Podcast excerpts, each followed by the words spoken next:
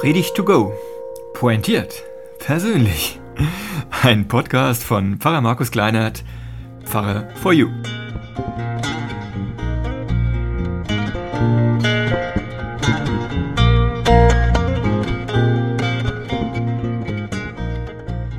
Diesmal mit dem Volk Israel am Ende des Exils und mit uns und mit diesem einen Gott. Sie waren am Ende. Am Ende einer Zeit, die sie als Gott verlassen erlebt haben, die Israeliten im 6. Jahrhundert vor Christus. Nach dieser schweren Niederlage gegen die Weltmacht Babylon, da waren die geistlichen und geistigen Spitzenvertreter im Exil, der Tempel zerstört, irgendwie war alles am Ende. Und das war vielleicht das Schlimmste. Der Tempel mit dem Allerheiligsten platt gemacht. Kein Ort, um Gott zu treffen. Ja, er scheint sich zurückgezogen zu haben. Und je länger diese Zeit dauerte, weit über 40 Jahre, desto geringer die Aussicht, dass sich das noch einmal ändern könnte. Ja, und da hat man sich eingerichtet. Und dann, am Ende dieser zumindest von den Frommen als Bleiern empfundenen Zeit, dann doch das, was kaum einer noch zu hoffen gewagt hat. Es ruft eine Stimme, in der Wüste bereitet dem Herrn den Weg, macht in der Steppe eine ebene Bahn unserem Gott. Aufbruch, auferstanden aus Ruinen. Wie kommt's? Jahwe, der eine Gott, redet wieder freundlich mit Israel, seinem Volk. Dieser große, unerforschliche Gott. Wer misst die Wasser mit der hohlen Hand? Und wer bestimmt des Himmels Weite mit der Spanne? Leidenschaftlich verweist Jesaja auf den Schöpfer. Auch die Sterne hat er gemacht, das ganze Heer. Er ruft sie alle mit Namen eine Anspielung auf die babylonischen Götter, auch sie sind seine Geschöpfe ihm unterstellt. Und wir heute?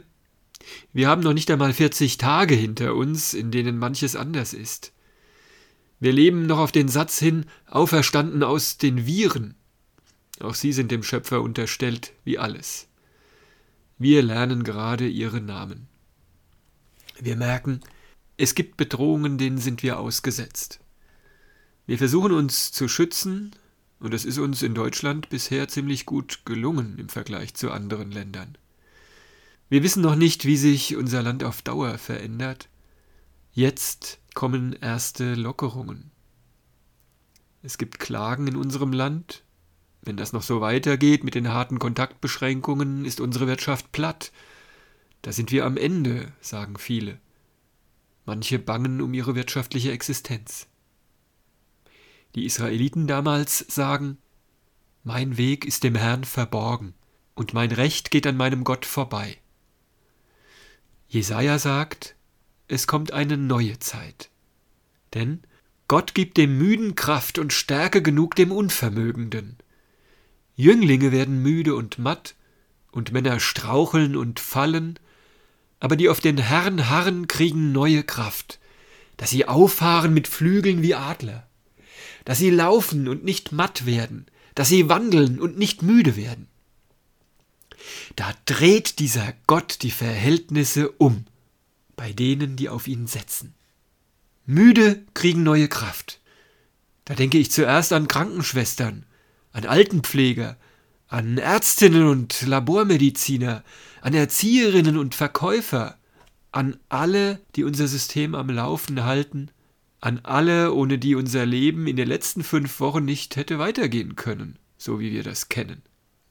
Krankenschwestern auf der Intensivstation haben geholfen, Menschenleben zu retten und zu erhalten.